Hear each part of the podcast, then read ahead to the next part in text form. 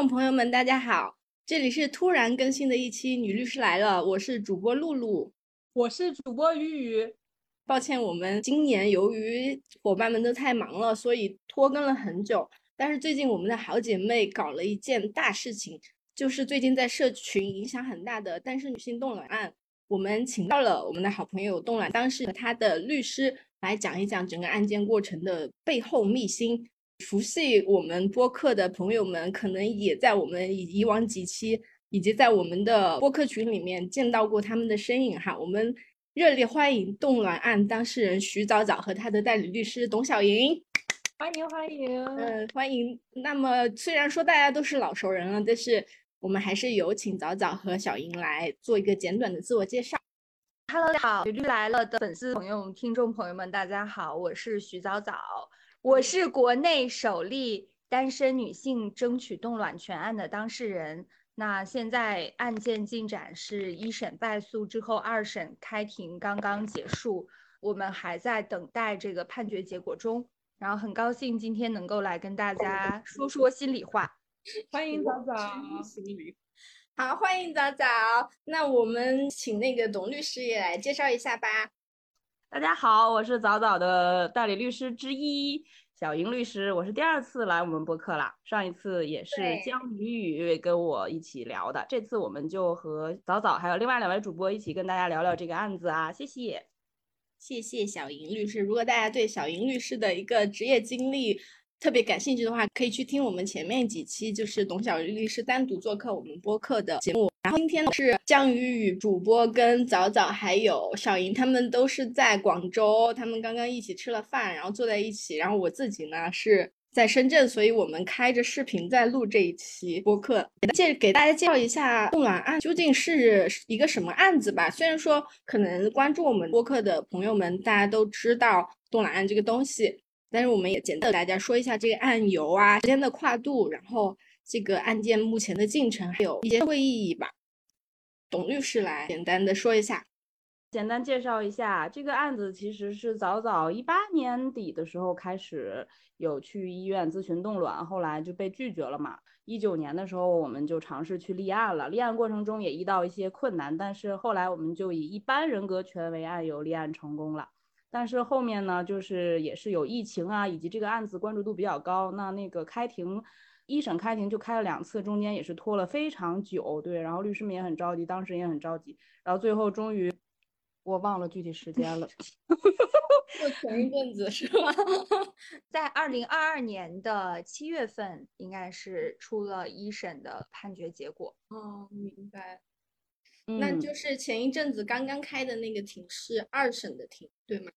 对，一审判徐早早败诉了嘛，拒绝了他的冻卵需求之后呢，那早早就是还是想继续争取的，然后我们就继续写上诉状帮他上诉，然后就上诉了之后呢，我们前五月九号在北京三中院开的是二审的庭，等于是一审开了两次庭，二审开了一次庭刚开完，那二审的这个结果呢，很多媒体也都在关注什么时候出，但这个我们也是很难预测了，目前就是一个。等待判决的一个阶段，但是也是比一审应该是会，我们感觉更有希望吧。现在的整个的环境啊，然后支持的声音都更多了，嗯，大概是这样。那你们告的是医院还是告的是相关的执法机关呢？你们的被告是谁？我们的被告是首都医科大学附属北京妇产医院。哦，明白，就是那这个案子其实要说开始的话，从一八年你去都附属医院这里冻卵，想冻卵被拒绝，这个案子可以说就已经在酝酿了，是这样的吗？差不多吧，就是我一八年年底的时候去医院，是一共去了两次，因为他的那个一些检查需要在什么，就是激素六项啊，这些是需要你在月经期的第二到四天去查这个指标嘛。所以我就是一共去检查了两次，两次就是我我第二次再去复诊的时候，医生就还挺坚持拒绝我的吧，就跟第一次他说的内容差不多。他拒绝你的原因就是因为你是未婚的，对吗？对，其实他前面会说很多，劝我就是赶紧抓紧时间去结婚生孩子，就是要在婚内生子。但是最后绕来绕去，就是我我不停的就是问他怎么看待这个问题啊？我自己就是比较强调自己的选择权嘛。然后他最后就无奈之下就跟我说，其实根本的原因还是因为国家有这个政策，呃，有这样一个政策规定，所以他们不能给未婚女性去提供冻卵。其实我也是通过这个案件认识的早早哈。最开始的时候，我自己，我现在也是三十多岁嘛，我当时也是想的是，如果说我一直找不到对象不结婚的话，我也想去冻卵。但是早早这个案件出来以后，才发现这个事实，就是在中国大陆，未婚的女性是不能够去正规的医院去做冻卵的。但其实我觉得很奇怪，因为通常来说，冻卵这个需求就是在。未婚单身的时候，你可能会想的会更多一点，但是直接我们的政策是把这条路给切掉了。那如果说我要去斥巨资去国外冻卵的话，其实是无疑是增加了我的成本的。而且就医院这个诊疗过程来说，因为我从小在大陆长大，如果是能够在大陆正规的三甲医院去做这个事情，我肯定是更放心的。但是这个案出来了以后，我也是很想不通为什么我们国家有这样的政策，而且。相反的，我还了解到这个未婚男性是可以动精的，但是我却不能够在了解医疗风险的前提下决定我要不要冻卵。我关注的前提前提就是因为这个样子。那其实也给大家介绍一下我们几个人的关系啊，可能大家也听得出来，咱们都是老熟人，都很熟，关注我们播客很久的，并且也入了我们群的小伙伴们，可能也在群里面就是跟小云律师啊，还有早早也聊过天。其实我们差不多也是从那个时候开始，我们是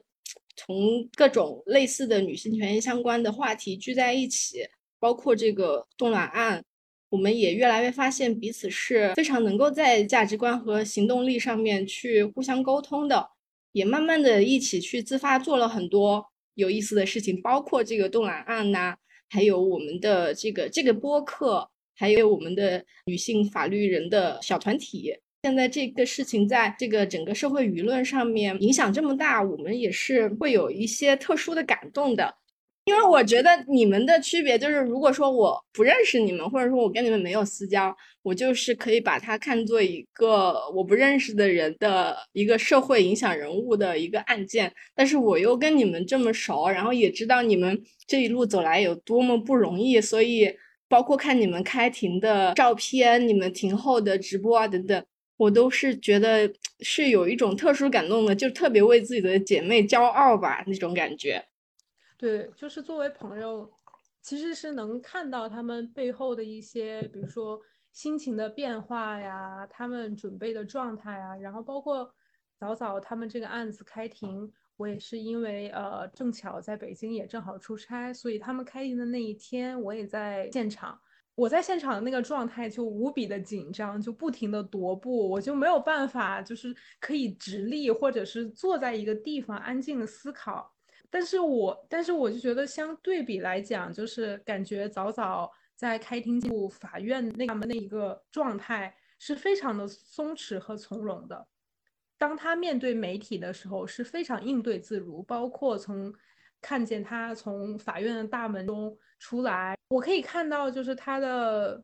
自信吧，然后他的从容。我觉得从一个朋友的角度来说，是心里会觉得很骄傲吧，就是觉得早早真棒。然后包括也看到小莹在整个准备的过程中也付出了很多的努力。我也觉得，嗯，我认识他们两个，然后他们两个和我都有非常好的朋友之间的友谊，我都觉得我是很荣幸能。见证吧，就不能说参与，我觉得可能就是见证。我觉得就是很荣幸的一件事情。是的，那刚刚雨雨说他很紧张啊，他在现场。虽然我遗憾没在现场哈，但是我一直看的这个图片直播啊什么的，其实我也是很紧张、很忐忑。但是刚刚雨雨竟然说我们早早早早同学竟然是很淡定的嘛，我想问问早早同学你自己。心理状态到底是怎么样的？我想知道你是装的淡定，还是觉得这个真的很淡定啊？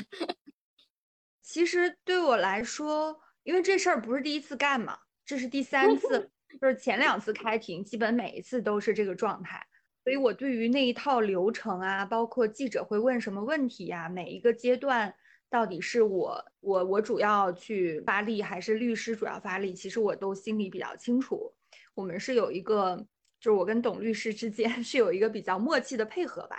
所以我觉得整体也不会出什么大问题。呃，就是在那个法院门口，或者是刚刚从那个法院门进去，然后以及刚出来的那两个时段里，因为媒体人特别多嘛，我最紧张的地方可能是会有点担心，就是会有人驱赶大家，或者是这个案子可能它会变得有一点像其他的性别就是比较有影响力的案件一样，被当做是一个敏感的事件，我其实会有一些这些顾虑。我还是希望它能够相对看起来是更主流一点的吧，这个也是我们的一个策略。所以我在回答问题的时候，还是有一点官方啦，用一些我自己的技巧和经验，然后努力的，因为中外媒体都有嘛，他们就聚集在那个法院门口，可能我们也没有办法去认识和确认每一个人的身份，或者是去刻意回避谁的问题。当时开庭开庭是可以开放旁听的吗？这一次开庭是不能开放旁听的，因为它叫董律师比较懂，它叫什么二审的一个谈话，但其实就是开庭。对，它的效力跟开庭是一样的。这个这个程序对不对？董律师来说一下。哦，对，就是因为二审其实有规定说可以不开庭的，然后给传票上写的就是询问。但是其实整个流程就是开庭的流程，对，那这样的话，他以询问的名义也就没有旁听的这个，呃，他一定要给旁听的一个席位了，所以就是没有。一开始其实最开始通知那个庭审的时候，我们也还报了身份证号，有朋友想旁听的，但是后来也都没有办法，所以就只有现场只有我们原被告和我们这边的专家辅助人。嗯，哎，那现在这个案件的，因为也这么多年，你们从一九年立案到现在将近五年了。那现在案件的走向和这个关注度和一开始你们的设想有没有什么不一样的？两位都可以说一下。董律师是只有二审是代理律师对吗？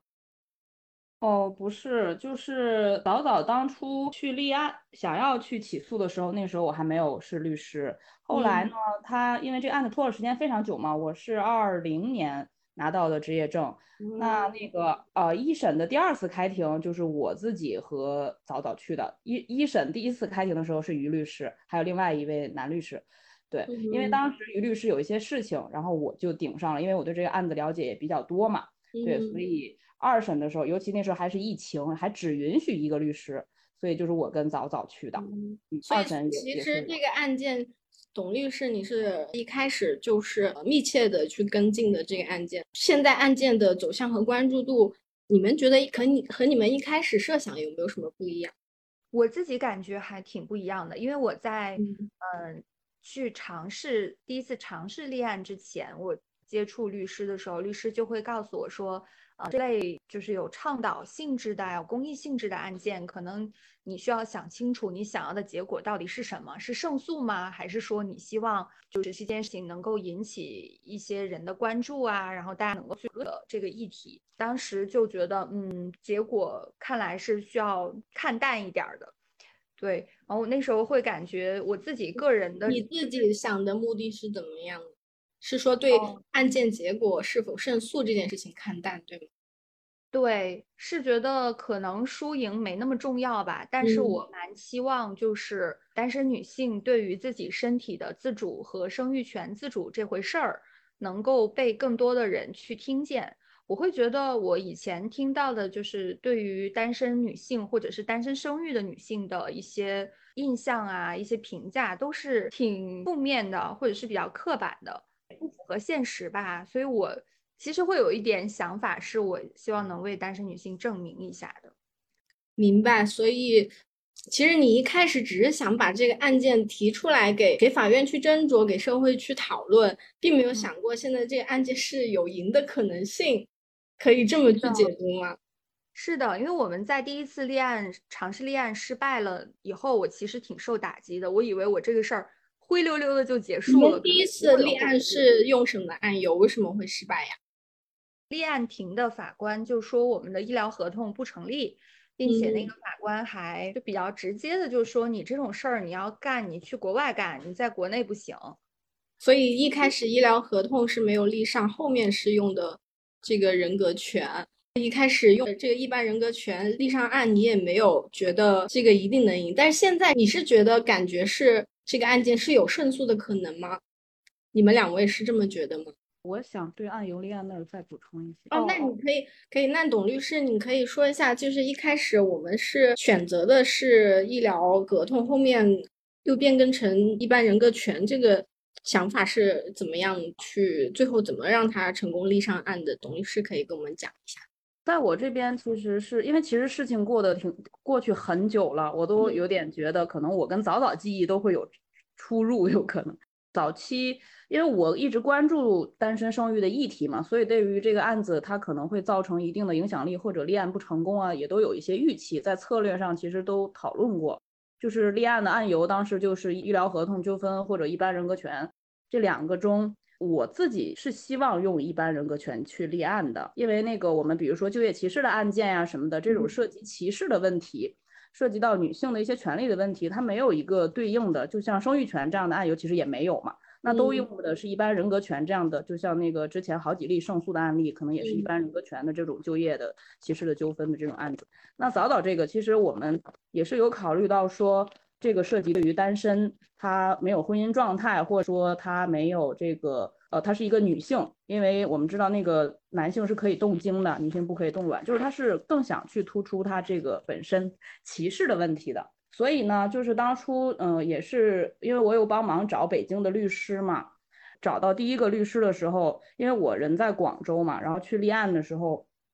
可能律师也会觉得用医疗服务合同纠纷，因为他其实医院挂了号，我们一般会推测这个医疗合同已经成立了，对，已经挂了号了，也看了，也做了那个检查了嘛。但是这个第一次的这个立案就很不成功，那个律师也不是特别有倡导的经验。对，也是呃，经过好几道那个介绍介绍来的，当时也是就想怎么办呢？立案都这么难，然后就又找了于律师，因为于律师之前其实代理过几个很嗯，就是跟性别呀、多元性别相关的倡导性的案件，会觉得他更有经验吧。然后也是抱着试一试的心态，就我自己会觉得从立案上可能真的会遇到很大困难，但是还是一定就是因为已经改为立案登记制了。就是不像以前，真的就是完全没机会，所以我们肯定还是要努力去立上案的。所以后面于律师一尝试的时候，他就是用的一般人格权，也是我觉得就是是最我们希望的一个案由。所以就很，我们当时也是很惊喜，于律师一去立案就成功了。而且那个第一个没立案成功的律师，当时因为后面这个案子已经受到很多关注的时候，那个律师就发现了嘛。然后我记得就是这是背后的故事，还过来问我，就说，哎，这个能立案成功啊，什么什么的。我还又跟他去解释了一下，他就说，哦，对，就是大家其实都有在这个过程中中去收获一些吧。但是我就是特别让我那个觉得高兴的事儿，就是我觉得是按照我觉得最应该立案的案由去立案的吧。我觉得这个其实更合适的。这种医疗服务合同纠纷反而很难去突出我们想要突出的那种歧视的部分。哦，也就是说这个案子其实一开始咱们都是抱着试一试的状态，都不知道能不能立立上案。到现在我们对这个案件的推动也好，还有社会的反响也好，以及现在能够走到二审，并且有这么多。专家，我们也请到专家去作证。到现在的这个，就是觉得还是有胜诉的希望的。我觉得听起来算是，好像是一步一步的，是越来越有信心了。那两位，我我其实刚刚听了小姨说的哈，我觉得蛮好奇的。你们是在这个案件出生发生之前就是朋友吗？就是早早在想到想要立这个案子的时候，就有跟小英讨论。还是怎么样？好像小莹一开始就有介入帮助这个案子去立案找律师，想知道你们是怎么认识的，然后是怎么决定一起来做这个案子的。我跟董律师认识应该是好久了，可能得追溯到二零一二年左右吧，在北京，那时候应该是我俩都研究生没毕业的时候吧。对，也是在一些性别方面的活动上面，就是我们关注的一些事儿都差不多，然后大家也是小伙伴，但没有说很熟。当徐早早有这个需求的时候，其实跟我关注的议题是。就不谋而合嘛，就是本来我就很想去说，在我们这个单身生育这个议题上去推动，比如说单身妈妈无法领取生育保险啊，然后没有办法使用人工辅助生殖技术啊，但是冻卵就恰好是其中的一个步骤，它不是一个很大的议题，它是一个很小的点，但是却又能扩展到生育权这样一个广泛的讨论里，所以对我来讲，我就觉得早早的这个需求跟我想要去做的事儿就正好是在一起的。对，这也是让我们在这个上能够加深我们本身这个友谊的一个基础吧。确实以前我们就认识，但是就没有很熟过。就这个案子中，我们就变成了一个很很好的朋友了，也算。嗯，我们几位其实都是因为冻卵这个案件作为一个由头，然后大家走在一起，变得就是因为在这个冻卵案不开庭的日子里。非常长嘛，就是中间就过了好好久，我就会时常很担心大家把这个案子给忘了，所以就想干点啥事儿，能就是持续就这个议题做一些努力吧。然后那时候就发现大家对于冻卵的一些科普的常识啊，其实不是特别了解，然后相关的技术的信息，甚至是有一些法律的问题嘛，大家都会挺茫然的，所以就。那时候想着我要组织一些这个一些线上线下的一些科普活动，包括跟董律师一起组织一些专家研讨啊。就是因为网友一些围观群众，他们总会提各种各样的问题，比如说冻卵之后这个卵子的安全风险问题啊，然后说这个如果你单身生育了，你这个单单亲家庭的子女教育问题，然后心理问题怎么去解决？就大家提了这种各种各样的问题。我会觉得这些讨论其实挺有意义的，就是如果能把它们搜集下来，并且得到一些专业的回复，其实是挺好的，也是为了后面我们如果真的单身冻卵能开放，能够去做一个更完美、更完整一点的政策去打一个基础嘛。对，所以也是抱着这样的一个初衷吧，就有跟董律师一起在未来家做一些活动什么的。哦。对，听起来你你们两个的关系就是更像是革命友谊哈。当然，你们有好像又不像单纯的律师和当事人的关系。就是董律师，你作为一个律师，嗯，在你做了这么多案件以来，你觉得律师和当事人之间有可能变成好朋友吗？有可能去建立这样的友情吗？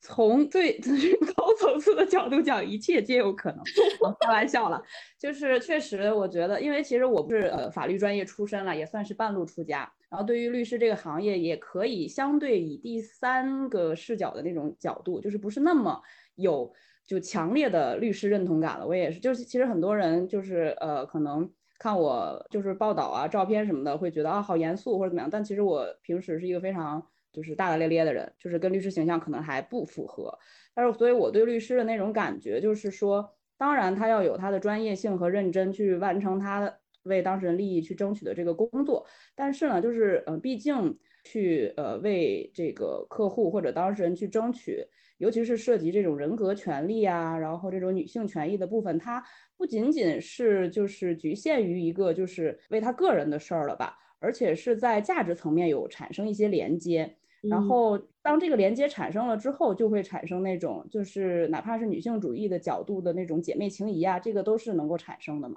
因为普通女性之间肯定是有那种很多共情的地方的，我们都是在这片土地上生长嘛，就是从小肯定都会遭遇像这种歧视啊。然后骚扰啊，对吧？这个就很常见，所以我们私下去聊这些话题，都会加深彼此的这种情感的连接的。我觉得成为朋友是肯定可以的，尤其是女性在这种呃涉及自身权利相关的，包括我自己也是一个单身女性啊，我自己也想过想要单身生育，其实为他争取也是为我自己争取。所以在这些层次上，我们都可能去建立超出这种作为律师去服务客户的这种关系。嗯，是呃，这对律师的考验就是你要分得清。不要让你的这个私人情感去影响，给工作带来负面影响。它给你造成更多的动力啊，让你去有更多的干劲儿，这个反而是积极影响。因为事情都有两面性嘛，所以我觉得这个就是律师和当事人自己其实能很好的处理就好。嗯，早早有有话要说。我觉得董律师还是挺让我钦佩的吧，因为之前一审的第二次开庭，他亲自上庭以前，我是没有见过。呃，董律师作为律师的这个专业的这一面的，我也不知道那会是一个什么样的感觉。对，所以当因为一些原因吧，就是董律师相当于是，呃，挺身而出。平时我们建立了这个委托代理关系，在让他给我的感觉还挺，就跟挺平时蛮不一样的。对，就非常的沉稳，然后有智慧。有策略，让我觉得还挺刮目相看的。就是那是一个不同的视角。以这个人以前他是你的朋友，嗯然后在那一刻他变成了你的律师，就是一种非常有有一点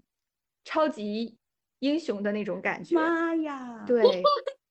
我我那时候确实是觉得，确实觉得很感动，就是他突然间变得特别强大，我感受到了很强的安全感，这个感觉也一直就是有持续下去吧。在他我跟他一起上庭之前，我觉得我对于这个案子的信念感，可能只是在我自己身上会比较多吧。那个瞬间之后，我就发现，就是我们这个同盟是非常坚固的，包括有的时候，因为律师在呃，我们从从法院一起出来之后，很多记者会要采访嘛，就是我会偷偷听董律师是怎么样做一些专业的发言的，然后我就知道了，我就能把这些东西去传达出去，因为当事人的身份可能更容易说话。然后渐渐的，我就发现我们俩的配合非常的默契，就是真的是很好的搭档，就有点让我会想到看什么《傲骨之战》啊之类里边的那种两个女性之间的一些同盟感。对，好想看，就是你们 我你们两个的故事，要是能够写成一个剧本，我就觉得这个是很精彩的。就是我看了，就是不知道哪个媒体拍的，就是你们两个好像是从法院走出走出来还是走进去，那个时候你们两个的这个照片，我就觉得真的好美，不光是你们两个本人的外表美，而是在我对你们两个的了解。你们两个友谊之深厚，你们两个对这件事情案件的付出之努力，再结合了这个之后，我真的从里面看到了就是独立女性啊，然后女性互助、女性友谊的这种很美的这种感觉，当时是非常感动的。我觉得这个案子对你们两位来说，一定也是一个特别特别的经历。如果说非要挑几个这个这几年来这个案件进程的这个感动的瞬间，你们有没有特别想分享的？因为我们不是那种很专业的媒体采访啊，我们就作为朋友，我们去回想一下哪一个瞬间，比如说刚刚早早讲的，就是董小莹平时作为他朋友，但现在在这个案件的开庭的当场站在旁边作为一个律师，我就画面感就很强，就看你们还没有类似的这种小瞬间想要分享给我们。雨雨，你你你也是在现场参与了整个二审，你有没有特别想要分享的？你觉得很感动的地方？我觉得是默契吧，这种不用言说的默契。嗯我其实就还想还想说呢，可以啊、可以啊、就是可能大家说说感动的话有点太煽情了，就就是我印象特别深深刻的瞬间，或者说特别有反差的瞬间都我可以。就一直很想补充我跟董律师一起喝酒和跳舞的时候。哦，是吗？讲一讲，展开讲讲。我我印象里是我们在广州本地啊、呃就是也是跟未来家一起吧，做过一个线下的这种单身女性单身生育的一些主题的一个小的聚会吧。然后大家就聊天，然后就白天的时候是很正经的在这里聊政策、聊法律。之后等到华灯初上了以后，我们就 喝上小酒，然后点上小蜡烛，就在那个白天是咖啡馆儿，就是晚上它就会是个小酒馆儿的那个场地，就在那儿喝酒 social。后来老板就帮我们放了音乐，我们俩就在那儿跳舞。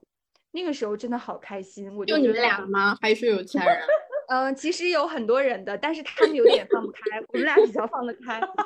然后我就觉得，你看我们多好啊！想要战斗的时候，我们是好伙伴；然后跳舞的时候，我们也是好搭伴档，对，是好伙伴，然后就很开心。真的是和他在一块儿，我觉得我们，我就是我见证过彼此最脆弱、最就比较惨的时候，也见证过一些比较高光的时候吧。看到对方的很多变化的。董律师，你不要不讲话，快，你再来说一个。你们一直在讲话呀！哎呀，我对于我来讲，案子中感动，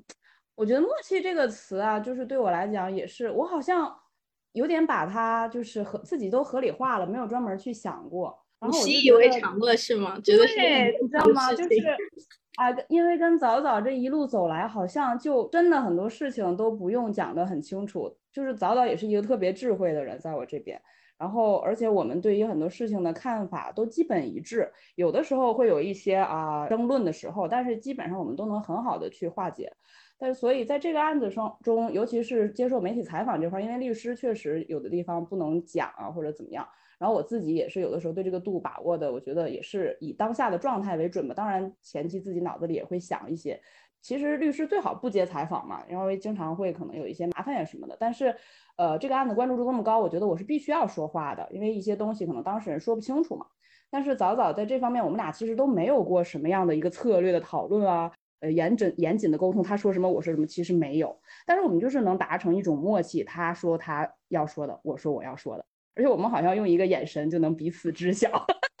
就 挺逗的。对这个方面，我自己就是专门把它拿出来谈的时候，也会觉得我们两个的自我感动一把。对对对，其实我生活中虽然也有朋友，挺多朋友，但是如此默契的就很少见。对，然后如此在工作中这样去并肩作战的也没有那么创造历史的这种。对我觉得徐导导也是我第一个吧。然后从律师的角度。去代理这么有影响力的案件，也是我职业生涯中我觉得骄傲的事情吧。然后为这种为这个女性权益，尤其是我自己也关注的生育权，去做出我自己可以做的，从法律专业上以及这种就是对媒体的一些倡导的一些就是呃评论呀等等，我觉得也是挺自豪的吧。嗯，然后谈的地方就是刚才早早的那些肺腑之言了。其实我们私下也没有交流过，所以也感也挺感动于这个播客能够给我们这样的机会，让早早对我。进行一番夸奖和表白，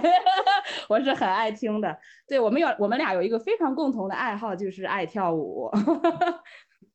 哦，因为我跟董律师，我们都是八零后嘛，然后我们俩年纪很像，就是成长的环境啊，包括一些情感表达方式都有点像，所以其实我们俩日常这种直接的对着对方做这种表白式的言语是很少的。然后我们自己也可能会觉得有点，觉得很肉麻是吗？对，好肉麻什么？但是今天这个场景还比较合适。对对对，为了让你们两个就是吐露真心，我还特别 就是给你们外卖了一杯酒，大家来干一杯来。欢迎听众也打开。你们你们到你们到了酒没有？已经到了。我们满上了。对，其实我们今天的播客也是比较轻松的，就欢迎听众那我们一起。一起为这个伟大的女性友谊干杯！干杯！碰杯的声音真是好听。我觉得就是两位的感情是，我都有点磕到了，磕到你们的女性友谊。海尔姐妹，这个这个是一个梗，因为有一阵子。嗯，董律师一直是短发嘛，然后我有一阵子头发剪的也比较短，然后我们两个在一起的时候，我们的朋友就给我们起了一个外号，我们这个组合叫海尔姐妹。可到了，可到了，现在就创一个超话，海尔姐妹超话，海尔公司现在就就是起诉你们，好吧？好的，那我我还是蛮好奇的，因为你们。对你们感兴趣，想来采访你们的记者是不是女记者比较多呀？还是说没有什么特特别大的这个性性别比重的？我自己会感觉女性记者比较多，甚至有记者跟我说，他本来不是采访这一个就是跟医疗或者健康有关的话题，但是因为他自己非常感同身受，所以他主动要求来采访。嗯，我也是遇到这样的挺多记者，就是女记者去说，哎呀，就是在这个案子上，我自己也好感兴趣啊，对做这个题有特别有动力。这种表达其实是很多的，然后也有就是一些就是什么录视频的那种，那是什么样的节目？就是会录短视频啊，也是有的也是男记者，但是确实是女记者居多。对，我不知道是不是现在记者行业就是女记者居多，我我我也不是很清楚哎。对，因为在反正我那天看那个什么你们的直播，我忘了是哪个电视台的。然后我看发现工作人员全是包括采访你们记者，旁包括在旁边帮你们去做事情的人，好像全是女生啊。就是我又打断一个，不好意思，就是刚才那个下路之前说的那个拍的很好看的，我跟早早气质昂扬的从那个法庭出来的那张照片，我记得就是九派新闻拍的，因为我们有私下就是结束之后，他又因为他是专门从武汉过去。还是成都，哎，我忘了。武汉啊，武汉过去之后，然后去专门采这个题嘛，然后我们就有跟他聊，就说他是感兴趣，还是说他的编辑上次让他来，他说他就是自己感兴趣，自己申请的。他的编辑是很老派的那种老男人，其实根本不感兴趣。然后他说他申请了之后，编辑就觉得啊挺热的，去追吧，就让他去了。就是这样发生的。所以很多记者也是自发来的，嗯，也是个女生吗？你刚刚讲那个，对对对对对，对这个案件的感觉就是女性自己创造的历史，不管是女当事人、女律师、女的专家，还是我们的女记女记者，还有关注这件事情的女网友、女，还有我们作为女你们的朋友。这些都是女性在参与的一个关于女女性的身体自主权的一个案件，是非常非常有标志性、非常有有意义的，也是让我 作为朋友很骄傲的一件事情。欢迎大家在这个时间段评论 #hashtag her story，请大家给 her story 打标签，在这个节点上评论。记录这个。那天那天小莹还给我给我创造一个新词，是不是那个 human 它改成 human？对对对，该我们女性上场了，就是这种感觉。然后，当然这个案子的访本身哈，就像刚刚说的一样，它本身是跟这个女性的身体权利相关的。所以我想问一下早早，就是这个事情呢？本质上是你想要去冻卵，然后媒体采访你的时候，往往也会问你作为一个单身女性，为什么想要去冻卵，为什么要去想要去起诉啊等等的，可能你就会展开讲你个人的比较隐私的个人经历啊，就比如说一呃前前一段感情怎么怎么样，或者怎么怎么样。我当时看到那个媒体是很直接的问你。什么情感纠纷？是不是分手了以后找不到对象，所以想要想要去冻卵什么的？你作为一个怎么说，不是明星，只是一个普通人，你需要因为这个案件，你需要在媒体上面去开放自己的非常 personal、非常隐私的个人经历。你的这个自己的感受是怎么样的？首先，我得说，就是被问到这些的感觉并不是非常好，因为那个是你的隐私嘛。但是。我确实是做好了这方面的心理准备吧，因为我知道一个单身女性，当你去公开的向向大众去表达你想要去主宰你自己的身体，然后想要去行使你的这个身体自主权的时候，就会有很多人有各种有各种各样的问题，就比如说你的父母怎么想，你的男友怎么想，然后你周围的人怎么看待你。我一开始觉得这个简直就是有点是毅力镜式的那个问问问，他们怎么看？他们接受你吗？你觉得他们真的接受你吗？就是非常的灵魂拷问。其实被问到这些的时候，最开始还是会有一些不适感的。但是我就是在这件案子接受采访的过程里，我逐渐就是有了比较丰富的经验嘛，能理解媒体他。比如说，他是想要突出一个戏剧张力、一个人物冲突、一整个故事性，所以问出了一些类似于这种什么小报啊、八卦呀，就是很想问的这些问题。但我也知道，就是这个其实就是单身女性的一个处境来的。目前，它某种程度上来说是一个社会现实。你想要谈你自己的这个私权利的时候，就会有很多人抛给你这种各种各样的问题。可能做这个案子的初心就是我要用单身女性的身份去，某种程度上来说是成为一个靶子，让这些人去问，然后我就去回答他们。在这个过程里，我自己也有把我的一些逻辑理的理得更顺一些吧。但是我其实是期待同样的这种经历，我承受了，我经历过之后，其他一些女性能够少经历这种不舒服的感觉吧。比如说我去医院冻卵，或者我决做了一冻卵这个决定，医院的人或者说我的亲朋好友，我的其他知道我要做这个事情的人跑去问我说：“你为什么要想到冻卵？”我觉得我冻卵就是我自己的一个决定啊，就是我很自然而然的一个想法。反倒这个早早把自己的这个经历做出来，其实是就是怎么说呢？就是离开了同温层，因为我作为。如果作为你的朋友，你说你要去冻卵，我觉得哎，很自然的事情，我也不会问你，哎，为什么？你怎么想到这个事情的？但是可能大多数人没有了解到这个事情，没有了解到单身女性的现在处境，她可能就是好奇你是怎么想出来这个这个 idea 的。早早就是虽然说她承受了很多公开隐私各方面的压力，但是他也是在用自己个人的经历来回答大众对这个的疑问，我个人是觉得很佩服的。如果是媒体来问我这么隐私的事情，我愿不愿意 去回答？我觉得，但是如果是作为这个案件的当事人，嗯，你好像又不得不回答，所以我非常理解这种很首首先感觉到被冒犯，第二也是觉得不得不回答的这种这种感受。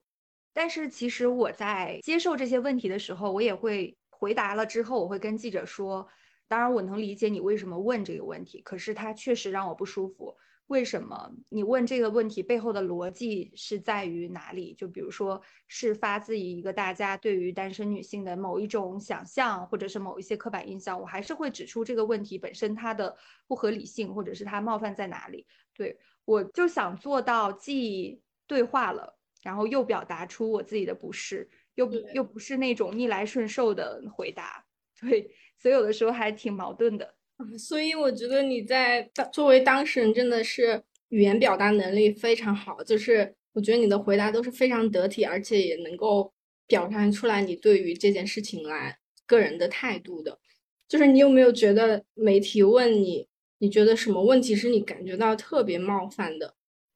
是跟我爸妈有关的那种吧。就是什么，你担不担心你的这个事件会影响到你父母？就是可能一方面是舆论压力吧，然后再就得减掉了。嗯，父母确实是一个软肋，家所有人的一个软肋。那我也想问一下小莹，就是在接受采访这件事情，你作为这个案件的代理律师。在你接受采访的时候，你是有没有什么特别的顾虑？就比如说会担心到你去当众表态，你对这个案件会影响到你律师的专业性啊，或者说这个舆情对法院判决会不会有什么影响啊之类的？你有没有特殊的这种担心？当然有啊，因为我们的主播夏露也是律师嘛，肯定了解。明知故问，我在 我说给观众听的，听众听的。那个对，因为其实律师。在一个案子还没有判决或者刚刚开完庭之之后就接受采访，尤其是关注度那么高，那肯定是，就说就哪怕是这个案子的主审法官，他可能也会去看呀。那你发表一些意见呀、看法的时候，是不是会影响法官对你的这个案子的看法呀？等等等等，我觉得我都挺担心的。但是就是我觉得这个案子就是也跟媒体所讲的。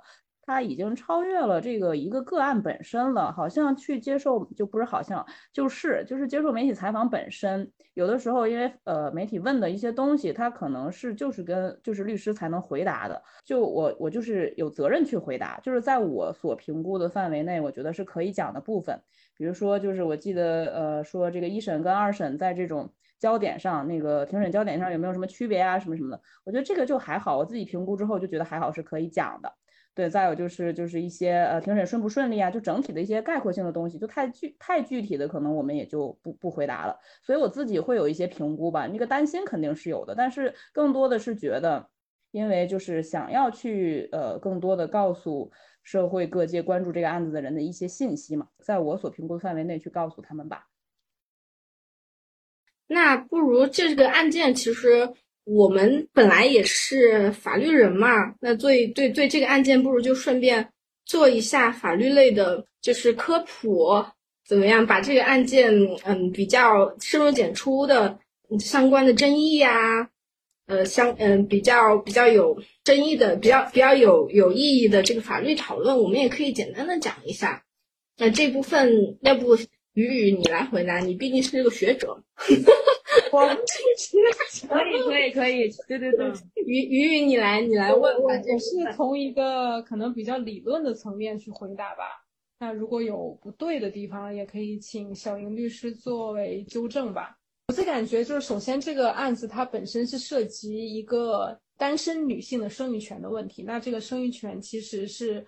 不管是规定在妇女保护妇女权益保障法还是。规定在虽然民在民法典没有明确的去规定生育权这个所谓的权利，但是它仍然还是可以从各类的人格权中向下引申出来的。所以我觉得可能这个案子的核心也去也是去争取生育权嘛。然后另外就是除了生育权本身，其实它也涉及到了一个比较核心的内容——人格尊严。啊、为什么这么说呢？就其实呃，比较古老的或者是说比较传统的人权理论中，就涉及到一个人他想自主的使用自己的身体，他想不被歧视的对待，那它其实都是跟这个核心的人格尊严是有关系的。那这个人格尊严也是其他呃，比如说像德国啊，或者是像美国宪法中最核心的内容。所以，其实这个问题，当我们能不能自主的决定我的卵子可不可以被冷冻的时候，其实也涉及到了背后这个人格尊严的问题。所以，民法典的一百零九条也规定了人格尊严。其实这些都是对于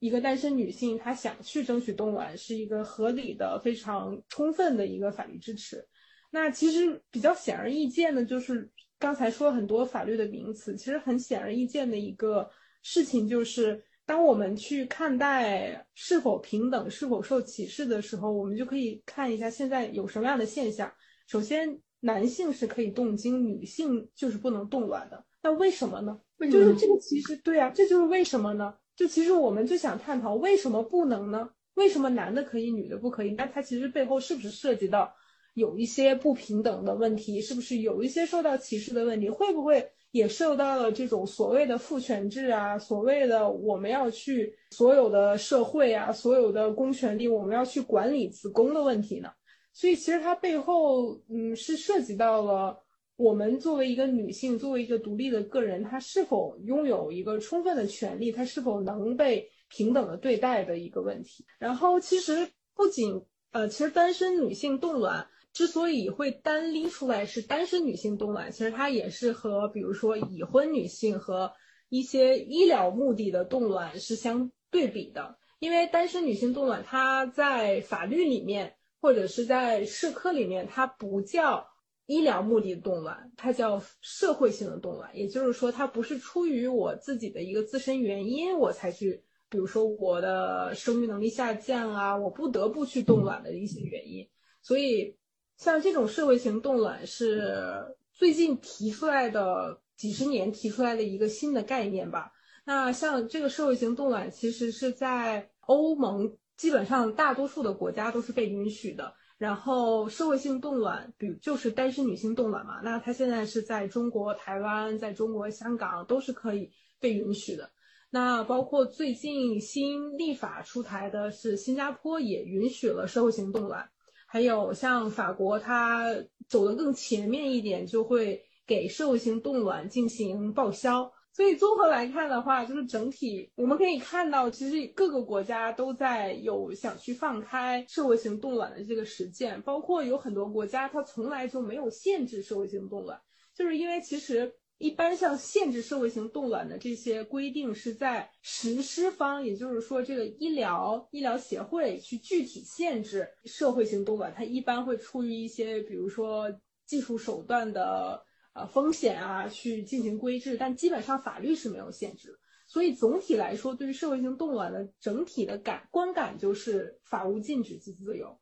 所以呃，所以我们其实看到国内的那个。限制社会型冻卵其实也是一个相当于医疗协会的一个可以看到它的法律效率是很低的一个级别的规制，所以，呃，你是可以看到大家对于社会型冻卵，就是各个国家其实是态度还是蛮开放的。就是我可以这么理解吗？就是法律其实没有必要去禁止这件事情，但如果说具体到嗯医疗机构，如果他认为。他这个医工医疗，他本本身这个医院他没有技术条件能够做这个事情，那他就不要去做。对对对，就之前美国协会，就是美国医学学会有限制社会性动卵，在二零零八年，然后十年之后，二零一八年又允许了社会性动卵。其实就是一直都在争论这个社社会型动卵，它到底有没有医疗风险。这个医疗风险到底是不是可以被就被承担的，或者它是不是就特别特别大？是不是可以，呃，它的风险是可以被限制住的？然后单身女性是可以承担的。那经过了这个法美国的医学协会的论证，证明这个社会型冻卵其实对女性它没有造成特别大的伤害，因为任何的手术都是有风险的，不管我们是拔个牙，我们是植个牙，还是说。呃，我们整一个容，它都是有风险的。那这个风险它没有大到说我们要用法律的这个级别去规制，这个风险是可以告知给当事人，然后让当事人有权利自己去来决定愿不愿意承担这个风险的。所以美国在十年之后就把这个协会的这个对于单社社会型冻卵的限制就去除掉了。所以那目前现在来看，就是大家都不是很区分，就从国际的角度来说。不是很区分社会性冻卵和医疗目的的冻卵了，因为比较模糊了这个界限。其实你你到底说什么叫医疗目的？那我为了生育的延续，比如说我三十多岁了，我想去冻卵，那这是不是医疗目的呢？就这都很模糊嘛。就是我如果从我自身的角度，那我也觉得，那我比如说我年龄大了，我觉得这个就是医疗目的。所以现在目前对于这个讨论都非常的模糊。所以大家都会觉得，既然都这么模糊了，也没有必要一定要限制嘛。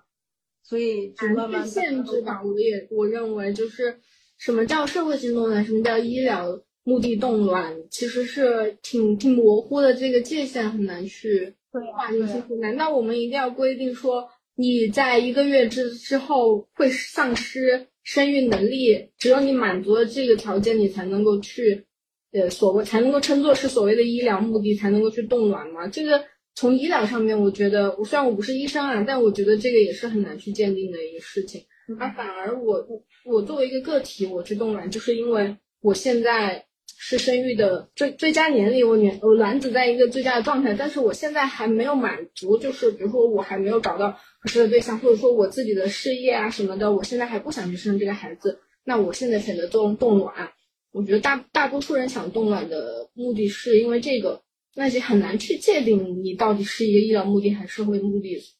所以刚刚听那个鱼鱼讲，原来冻卵整个的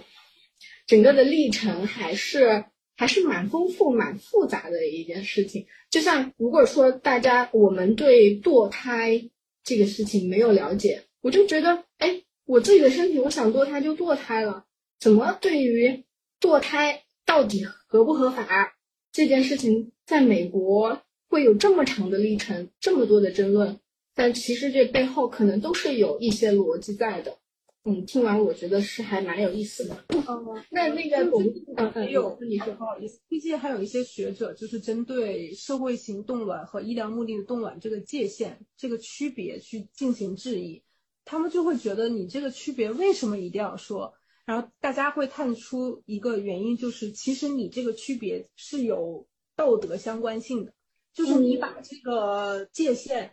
就是是附加于你的道德。这个道德是什么？就是国家想管理的子宫，或者是说所谓的谁谁谁想管理的子宫，其实它是有一种国家家长主义在里面的，就是你不是出于，比如说你马上生育力非常，马上明天就去没有了，消失了。除非是这种紧急情况，你就不能动了。所以就是这种情况就特别，但是有多少医生能够给出这种诊断呢？不可能啊！所以这个区别就很随意嘛。所以这个大家都会感觉，嗯，这个其实都是只不过是在给你想管我子宫加一个所谓的借口吧。就是这是我个人的理解。嗯，非常同意。那两位早早跟董律师对于这一点，你们有什么自己的想法没有？我会感觉就是现现代医疗科技就是要为了人来造福嘛。我自己不是律师，也不是医生，但是我就是一个普通普通人，一个消费者，我就会觉得，既然这个医疗技术已经发达到足以让人，就是尤其是女性，原来因为一些生理原因面临的一些困难呐，不得不马上做的选择而被推迟一点的话，那为什么这个技术不能不能这么用呢？就像所谓的那个时候无痛分娩，嗯，刚刚这个技术刚刚为大众所熟知的时候，很多人说啊，那你女性生孩子就是应该承受这个疼的，好像不疼就不对了。那我也觉得，就是女性就是不应该受这个，就是在一个非常理想的情况下，女性不应该受这个，呃，所谓的黄金的生育年龄的限制。那现在是受受。但事实是受到了这个限制嘛？那我们的这个先进的我国先进的辅助生殖医疗技术水平，能不能帮我们？能不能帮我们这些中国的单身女性？呃，能够暂时的就是解决这个问题呢？我觉得完全是可以的呀，就是医疗技术就应该利国利民嘛。嗯，小莹有补充吗？哦，其实从律师的角度，这个案件在我们国家法律框架下，因为是一个侵权纠纷嘛，其实重点讨论的也是说医院拒绝给徐导冻卵有没有造成侵权。然后呢，一审判决如果大家看到的话，其实他说的就是呃医院没有侵权，因为他没有错误，他既没有违反他的约定义务，也没有违反他的什么呃法定义务，对。但这个就相对专业了。但其实其实他就是想说我没错。当然了，从医院的角度，他可能会有。大家有一部分声音也可能会觉得医院有点冤啊，他只是听卫健委的那个他的部门管理的规定。但是其实从法律的层面去讨论的话，呃，法院的判决其实是可以说拒绝引用他那个卫健委当初呃卫生部当初零几年发布的那个对医院的那个管理，不允许单身妇女使用人工辅助技术这样的一个层级很低，而且去对抗这个徐早早的一个私人的一个权利的这样的一个。案件上的，所以说法院是有这样的一个权，那个就是那个那个权限去这样判的，而且已经有这样的案例了。这个在法庭上其实也有讲，就是大家如果有看的话，就是可能呃就是呃高院也有把一个案子作为那个经典案例去分享，就是说一个丧偶妇女，她在那个没有丧偶之前跟丈夫做了这个那个胚胎的冷冻，但是丈夫去世之后，她想要复苏胚胎去使用嘛。去怀孕，但是医院也是以她是单身女性去拒绝了她。但后面那个法院是判决这个单身所谓的这个单身女性就是丧偶妇女是胜利的，是可以用的。那这个里面法院的判决书里面也是这样有明确的提到说，医院不能去用这个一个真就是管理医院的这样的一个层级很低的一个规章去对抗这个女性的一个权利。其实这个案子也是一个挺好的案例，我们也有跟法官去说，对。像就是对单身女性到底怎么样去定义，也是有可以谈的空间的嘛。那在这个丧偶妇女这儿，那法院就已经有法院已经做出了一定的扩大的解释了。那其实雪老这个案子，就是除了那个这个在庭上也有去呃补充到，除了他这个呃生育权和一般人格权受到了这个侵犯之外，还有他我们这个冷冻卵子本身可能不一定以后就要用啊，不一定就真的要生育嘛。这可能就是他身体一部分的自主的这个身体权的一部分。对，这个就涉及了三个权利了，就是生育权、身体权，还有一般人那个呃人格尊严了。对，所以呃这个能讨论的地方其实很多，包括辅助生殖技术本身它涉及的伦理的一些层面、医学的风险这些层面，其实庭审中也都有涉及。但是核心点其实就是还是在于说医院到底有没有过错嘛？法院究竟能不能够说去更勇敢的走出一步，说去真的保护？徐老早作为一个女性的一个私权利，而不是去保护医院的一个就是所谓的呃，她不敢违背上级的规定的这样一个东西。嗯，其实嗯，对我听了之后，所谓的徐早早的私权利，其实可以扩大到生育生育权，还有她本身的身体自主权，这个似似乎可以链接到我们的宪法，然后这个一般人格权是链接到我们的民法，那这个都是。法律法呃，就是法律这个层级的，那这个卫健委的这个所谓的规章制度，它可能只是一个部门规章。从这个级别上面来说，当产生冲突的时候，嗯，应该是以这个级级别更高的法律来适用的。那么我们拭目以待，看我们这个法院有没有这个勇气去做出这样的一个伟大的判决。我们也很期待这个结果。如果我们国家有宪法法院，那这个案子就到宪法法庭了。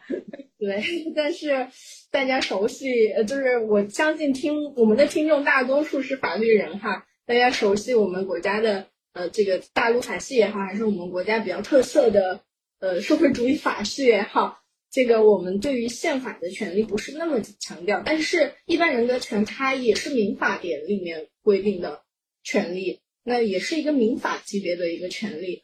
那么我们的这个法院，他都究竟有没有这个勇气去做出这么一个判决？呃，我觉得是有希望的。我听了之后觉得是非常有希望的，也希望能够得到一个好结果。那么对于这个案件的科普，我想我们就点到为止。呃，我们还是更想听一下，呃，我们这个案件的这个整个过程，包括刚刚我们也提到这个案件可能还涉及到什么伦理啊之类的。我也听说说有有一些女性学者是出面支持，就公开表达了我们对这个案件的支持的态度啊。包括你们现场在这个庭审现场也请请了专家在法庭去论证，那你们是怎么跟他们取得联系的呀？就是我还蛮好奇的。嗯，我们在一审的时候，其实还主要是我们去找专家，然后在二审的这个阶段里面，就是会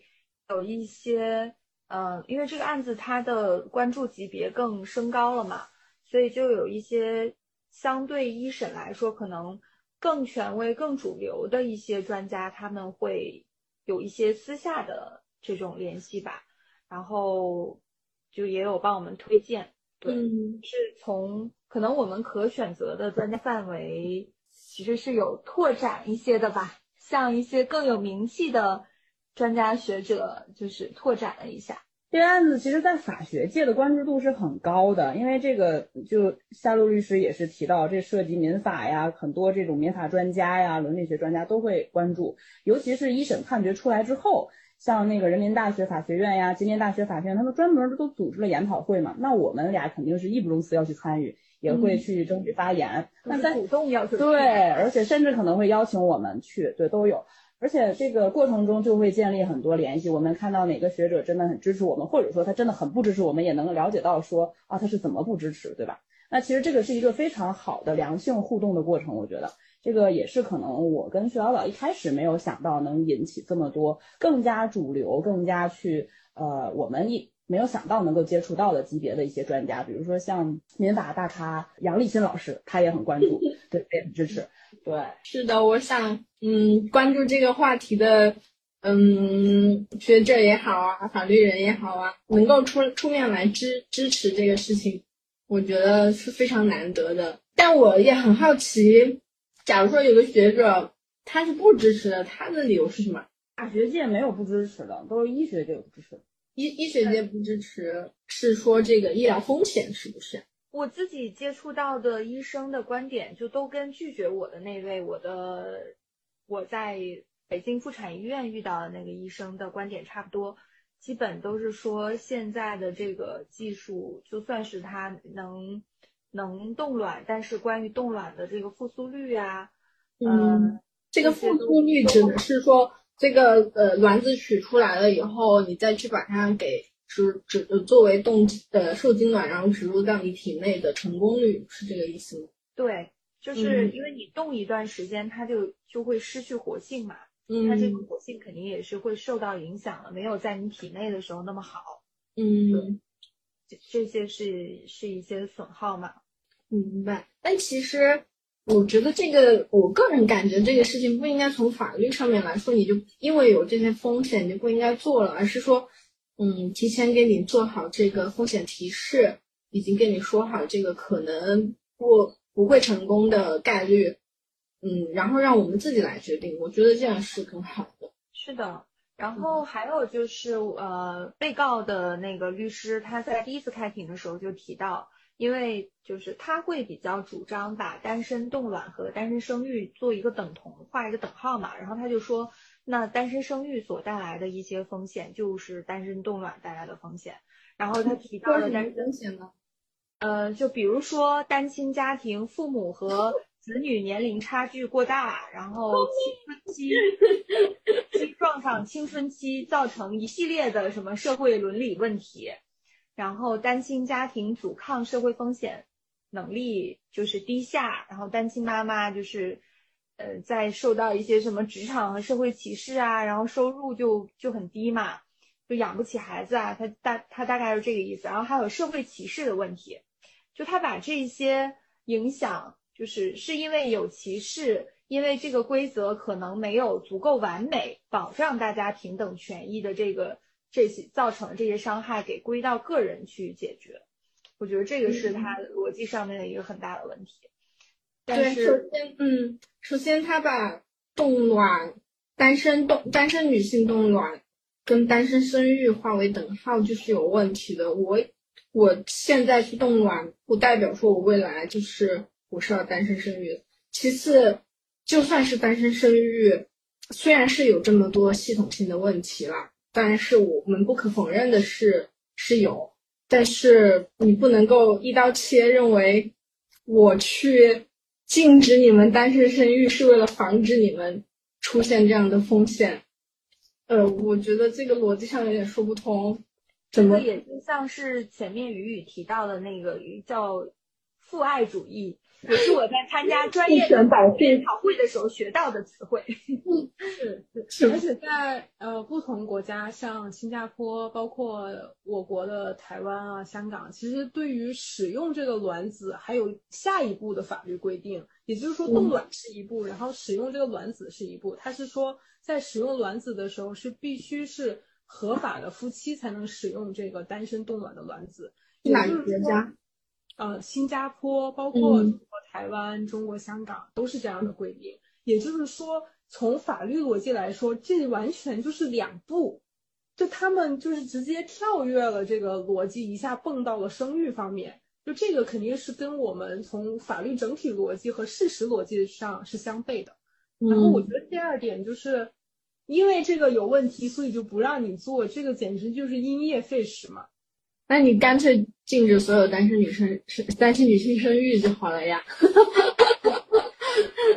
就是你你是离了婚的也好，你丧偶的也好，还是说你没有结过婚的也好，你都不要生孩子。看那那我觉得，嗯，中国政府很难去做这样的事情吧。但是现在正好是要去鼓励生育的时候，那如果我作为一个，我判断我是有这个经济实力，有这个。社会支持我，即使是单身，我也想生孩子。那我做出了这么一个决定，你做你不应该用法律来来要求我不能去这么做。对，你可以充分提示风险。就像早早说，这不仅是个人的问题，它有一些系统性、社会性的问题。那女性之所以她为什么作为单身女性在社会中？她生育很困难，带孩子很困难，是不是因为我们的社会、我们的法律没有足够给一个单身女性的支持？比如说她的一些社会保险，比如说她在职场中，她是否能得到一个充分平等，然后呃一个平等的职位，让她去发挥她的能力？没有一个，就是我觉得这些东西不应该都抛给个人来解决。嗯，是的，是的，不能够说。首先不能够说，因为有这种事情你就禁法律就禁止做这个事情。第二是，即使有这种风险，那我相信你是可以提，你是可以宣传、可以提示的，可以告诉大家有这样风险。然后在我知道了这个风险之后，我去做决定。第三就是，你作为一个立法者也好，还是说一个政府部门也好，你应该去创造这样的环境，让我们单身女性更愿意去生育，而不是说逼着我们去结婚，逼着我们去。怎么样？怎么样？嗯，就是要有配套的制度，这个是一一个环环相扣的事情。我就是还想补充一点，这个就跟国家现在鼓励生育，但是相关的一些配套的支持性的福利措施并没有做得非常完美吧。所以年轻人，嗯，就是在婚内的年轻人也还是不太想去生，或者是呃没有走入婚姻的年轻人，也就不太不太敢去结婚。因为这背后的问题都没彻底的去解决，没解决问题就硬去鼓励一些人生，或者硬去禁止一些人不生，这其实背后的那那一套他自己的逻辑都是一样的，嗯，也都会不那么有效，因为大家都不傻。那这个案件也历程这么久啊，我也想听听。我听说，我听说有些人是在庭前有痛哭一场的，我特别想听一下，你们就是在这个案件过程中有那种犹豫啊、彷徨、沮丧啊、失落的这种时候，是什么什么因因素影响到你们这样的心态？然后，嗯，具体你们是什么感受？可以分享。有哭过吗？有哭过。我像，我想一下。我应该是一审败诉的时候哭过，非常短暂。嗯，哭完之后又马上又又又支棱起来。嗯，我来讲的话，就比较难过、伤心的，可能还是来自自己人的一些让我觉得不支持的地方吧。对，怎么说？可以展开讲讲吗？嗯。一审第二次开庭的时候，其实我有一点临危受命嘛，因为其实我做律师也不是很久，但是对这个议题、对这个案子本身关注度当然是可以的。我自己觉得在这个硬件层面我可以上，只是软件层面，我的心理状态啊这些还是呃就是需要很多支持的吧。但是我自己性格上，我觉得也是一个比较就是自己想什么扛的那种性格，所以当时也是嗯，就是舍我其谁的那种感觉，就上吧。对，其实我庭审经验就是没有像夏露说的，就是呃很多啊，然后或者说很有经验的一个出庭律师。但是我觉得在这个案子上，可能我记得开庭的时候还是有一些些紧张的，就是包包括二审的开庭，即便我知道可能还有一位律师陪着我一起，然后他是很有经验的，我仍然也是会很紧张的。因为其实，在开庭之就是这个二审开庭通知的时候，也是有闹过就是乌龙的，也不算乌龙吧，就是法院会临时说啊又不开了。就是第一次通知的时候，我们都哎呀，我就兴奋的告诉徐导导说啊开庭了，赶紧怎么怎么，我们就迅速的买好票，因为已经等了三四年了，还是对。然后结果，然后就又打电话说啊法官要去有事儿培训，然后就又不得不延期。当时我也挺生气的，但不至于气哭，但是这个情绪还是挺那啥的，就是觉得啊，怎么这样呢？我们还要损失退票费，对，就是整个那个忽上忽下的感觉，其实还挺不好的。所以我也能够很理解说学校等了这么久的这种心态。有的时候我会觉得，哎，都等那么久了，爱咋咋地吧，就这种感觉都快出来了，就摆烂的那种心态。但是也是会很快支棱起来的，对。然后庭前的那个哭，可能也是，嗯。压力有点大呀，或者觉得啊，是不是自己不行啊这种，然后跟一些专家呀或者学者交流的时候，会觉得，哎天呐，这个就我是不是就是没有办法想像自己所想象的可以做得很好，就自我攻击了吧，就导致很伤心的，有也释放了一下压力吧，我觉得。就是在庭前的那个应该是庭前第二庭前的第二第二天，对，不是庭前一天，因为我提呃提前两天到北京，对，也见了一些人啊什么的。然后就哎，那天可能压力也是觉得有点大，就晚上哭了哭了好久。然后我记得焦雨雨还过来安慰了我一下，还挺管用的，谢谢他。哦，所以，嗯，当然我们能够问这个问题，也是因为大家都是朋友，就是可能一般的案件的代理律师也好，当事人也好，也不会讲说，可能他们你们可能一般的当事人呃代理律师都是在公众面前展现的是很专业或者很勇敢的一面。但是其实我们如果作为一个活生生的人的话，一定是有一个自我怀疑或者说自我质疑也好的一个一个一个阶段。但是事实证明，董律师你就是最适合出庭的那一位。天呐，谢谢。对，小早你说，我记得有一点想补充的，就是前面我忘记了，我我第一审一审开庭的。嗯，第二次开庭的时候，我有在庭上读一个我的一个算是一个陈述吧。嗯，其实主要还是被气哭的，因为对方律师说的我前面提到的那一些观点，确实就是越想越生气。然后再加上第二次开庭确实是比第一次开庭又多等了很久嘛，那个时间成本也让我觉得就是自己很委屈，所以在。法庭上就忍不住哭了出来，但是那个一审第第二次开庭的律师也是一位女律师，她还就不是法官，一审第二次开庭的法官也是一位女法官，然后她还挺理解我的吧，就是也安抚了我一下，所以我后面就觉得还好。嗯，其实这个整个过程里，哦对。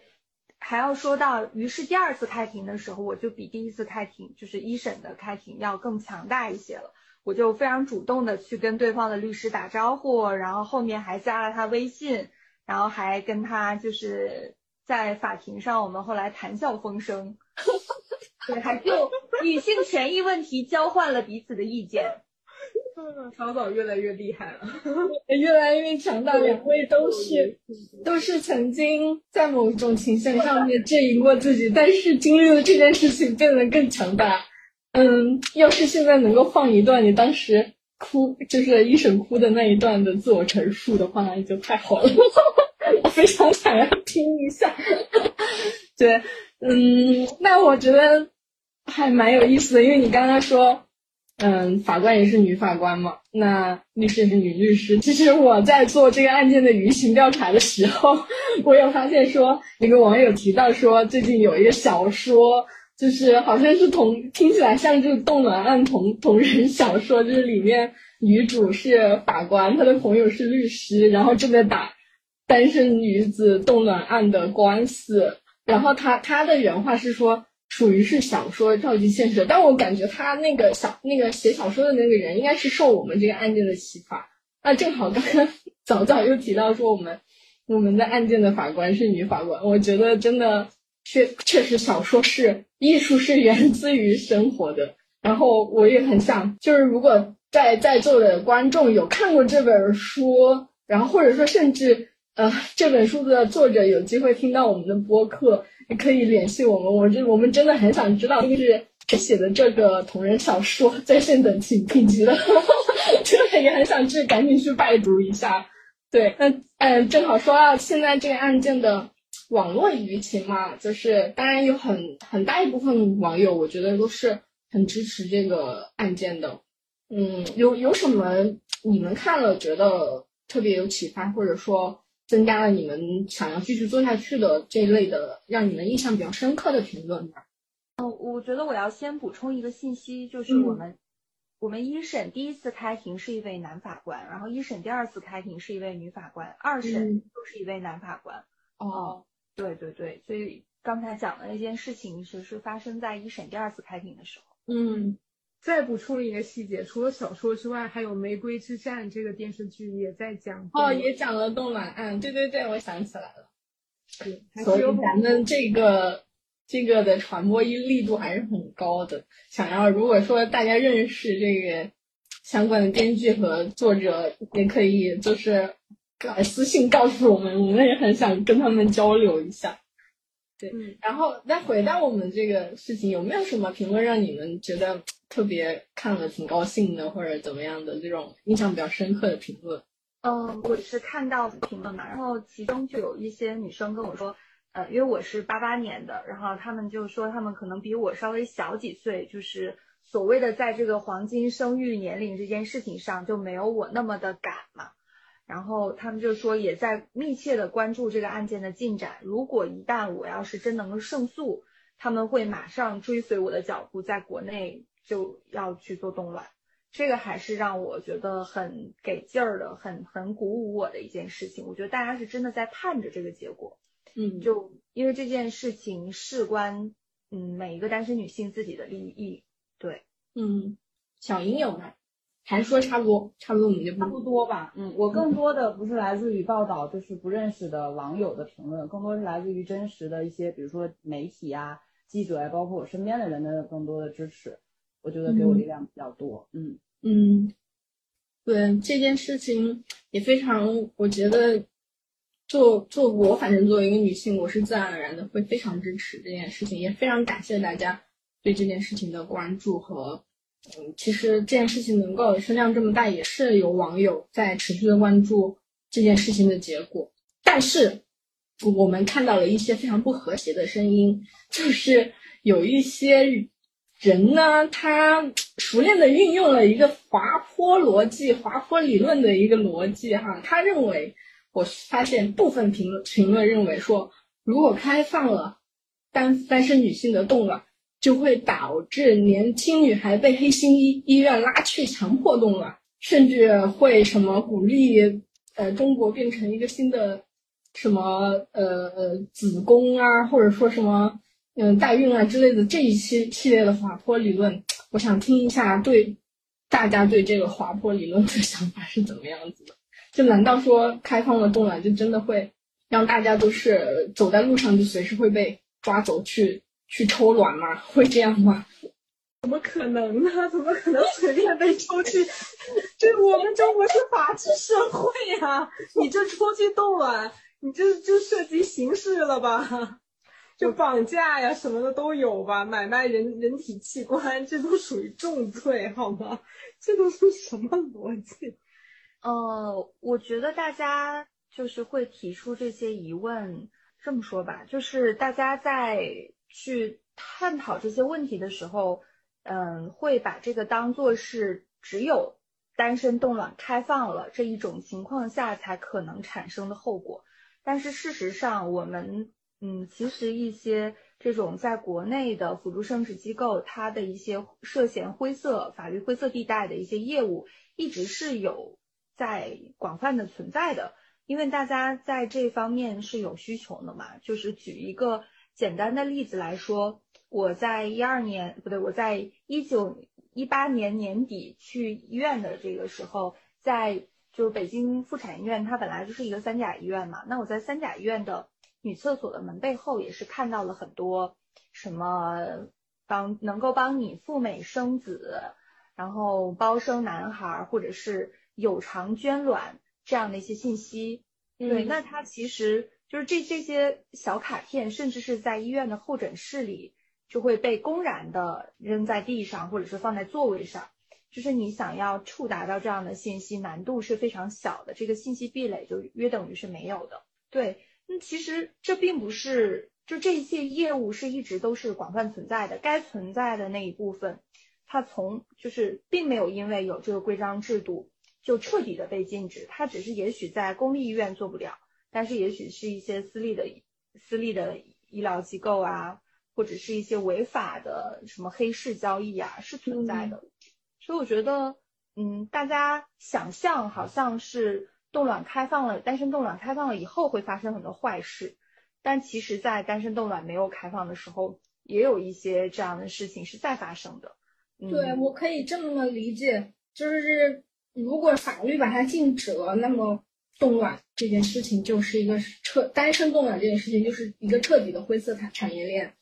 它可能出现的黑心医院，然后去地下交易这种风险反而是更多的。如果说咱们能够开放法律上面能够开放，那么越来越多的正规医院去介入这件事情，然后相应的法律的配套我们越来越成熟，那其实是会。杜绝或者说会消减这种事情的，因为可能大多数人在这些发表这些言论的人，大多数以为法律放开了这个冻卵才开始，但实际上我们女性在日常中看到什么冻卵、卵子交易啊什么的，是一直都有的，不是说，嗯，不是说法律开放的这个事情才才开才才开始存在的。因为我自己的个人经历就是，我有一次去一个酒吧喝酒，然后有一个。呃，就是一起喝酒的另外一个邻桌的人过来敬给我们敬酒，然后他自己就是从事这个黑心，就什么灰色产业链，就是他自己是一个地下的生育辅助生殖机构的一个销售吧，还是什么的。然后当时他就说我们可以去所谓的捐卵，其实就是去卖卖卵子，然后还给我们当场所有参加酒局的女性一个个去评价你的卵子值多少钱，就是不是说。不是说现在法律，呃，现在法律没有开放这个事情就不存在的，是这这个产业链一直都在的。反正我觉得法律开放了，这个产业链才会越来越规范，才会去更多的正规的机构去介入到这这件这件事情里面来。对我个人是这么去想的。然后另外一个层面，其实我知道这个网上的负面评论，如果说我是一个当事人，我看到了，我自己也会。有很多负面的情绪的，我相信早早看到了也会会受这些负面评论的影响。但是我觉得第一是有这么多负面评论，也是因为我们突这个话题突破了同温层，让更多的人去对这件事情发表意见。第二就是很多现在的网友的，就是基数变多了，那么呃有些人真的我觉得是纯二极管，他去发表的一些言论。他是听不进去，他不可能来听我们现在这个播客，也不会去看所谓的科普文章，去理性的分析这件事情。他就是要去为了反对而反对。那他们这部分不是我们要争取的人，嗯，就是他是听不进去我们任何回应的说话的，他也不会去有效的去讨论这件事情。我个人比较武断，是这么觉得的。所所以我觉得这些评论它存在就存在，我们没有必要。我们刚刚去讨论这件事情，也不是说说给他们听的。我们是说给真的听得懂、想愿意去去做有效讨论的这群人听的。嗯，特别同意。嗯，对。我是想说我自己就是那种不怎么刷朋友圈、不上微博、没有小不看小红书，就是什么评论其实我看不见，而且我的态度可能也是看见了就觉得哦，那一个话题走向如此深入的讨论，肯定就是有那种没事找事儿的，也有那种真心的从道理上就反对你的，他还真能自圆其说的。但是这本身就是多元社会的一种合理现象，你要是全一边倒，反而有问题了。所以我也觉得早早看到，比如说什么那叫什么来着？抖音啊抖抖音对，不好意思，那个抖音上如果有反对声音，我觉得大可不用理。就像夏露说的，就他可能真的就是为了反对而反对。嗯，是啊，我我对，其实我也会觉得，可能我们的互联网生态就是这样。就哪怕我不是在去讨论单身冻卵的议题，我是在做其他的这个内容，我也有可能会受到这样的攻击或者是网络暴力。对我，我没有把它当成一个。就是只是对于我这个个案的一个反对，他有可能就只是网络，就是这个人的网络习惯就是这样，他的表达方式就是这样，然后也许他在日常生活中遇到了一些不幸或者是烦恼，他就习惯于在网上去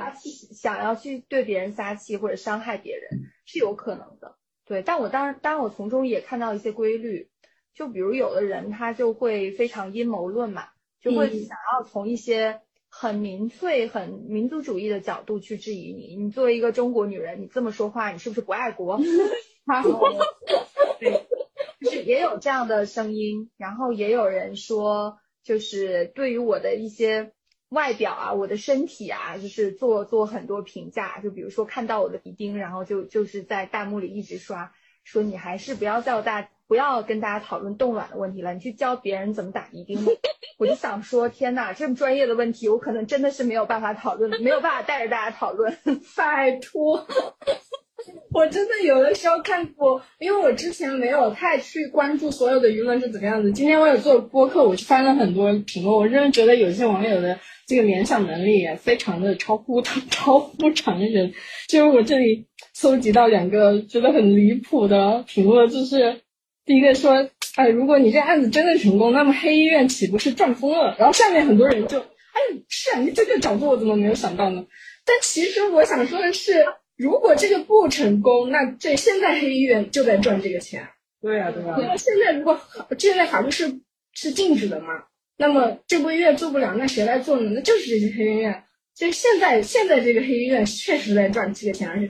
不出台这个对，对，如果出台了这个法律。反而就正规化了，他我就觉得这他这个逻辑真的我不能赞同他。第二个就是有一些有些嗯性别为男的，我看了他这个人的呃性别是男哈，不代表是他不代表所有男男性群体，只是说这个人的个个体性别叠一下甲，这个人的个体性别是男的。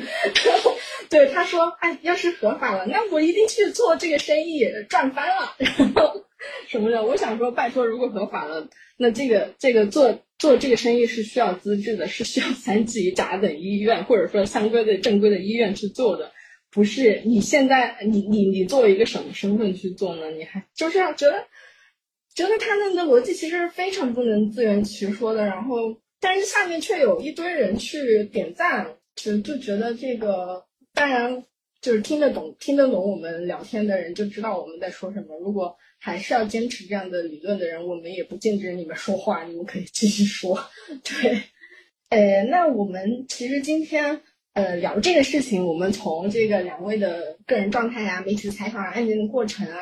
包括网友的评论啊等等的这各个角度，我们都聊了哈，还还聊了蛮久，聊了将近一个多小时，将近两小时。然后就是嗯，那么今天非常感谢两位。能够去，能够呃莅临我们的光临我们的播客，让我们第一时间抢到热度，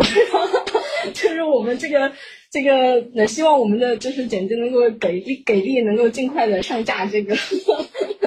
这个播客。然后，嗯，其实我们呃刚刚说热度这个事情是开玩笑的，但是我觉得整个整个聊天的过程，我觉得，嗯，第一是作为传播的角度，能够呃两位能够说。有不同的视角来，呃，铺对来来来来分析整个案件，来表达两个人的情绪也好，观点也好。第二就是我们作为朋友，有专门的一个时间，有播客这个契机，能够去专门的来聊彼此之间的信任感啊，然后去一起来喝这个酒，都是非常有意义的。也感谢两位，然后最后的时间想请嗯，大家，我刚刚已经说完了。我作为露露露露主播，我刚刚我的感受已经说完了。也希望就是剩下的三位，我们逐个说一下，就是结语吧。我们来做一个 ending。那谁先开始？